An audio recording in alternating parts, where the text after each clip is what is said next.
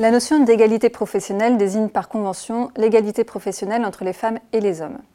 Il s'agit d'une dimension de la gestion des ressources humaines qui recouvre l'ensemble des actions et constats relatifs aux inégalités ou à la recherche d'égalité entre femmes et hommes au sein des organisations de travail.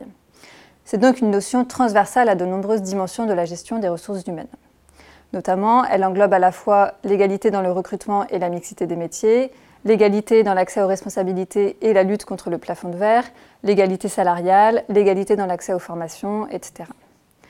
Par ailleurs, elle recouvre aussi des logiques d'action variées visant à garantir l'égalité. Ainsi, certaines actions cherchent à garantir un traitement identique des femmes et des hommes.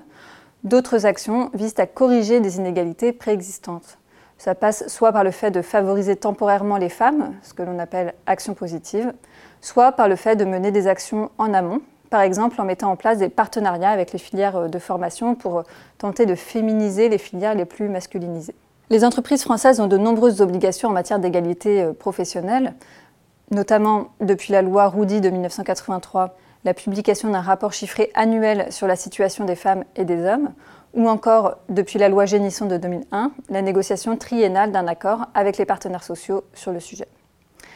Très récemment, depuis 2019, les entreprises ont l'obligation de publier annuellement leur score à un indice d'égalité professionnelle dont la formule a été définie par le gouvernement.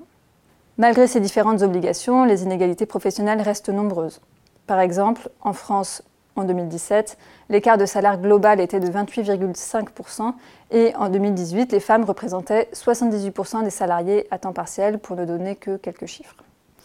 Cette persistance des inégalités professionnelles, qui s'explique en partie par le fait que les entreprises sont des caisses de résonance des inégalités plus globales liées au genre, n'est pas propre à la France et fait de l'égalité professionnelle un enjeu majeur aujourd'hui pour les entreprises, mais aussi les gouvernements.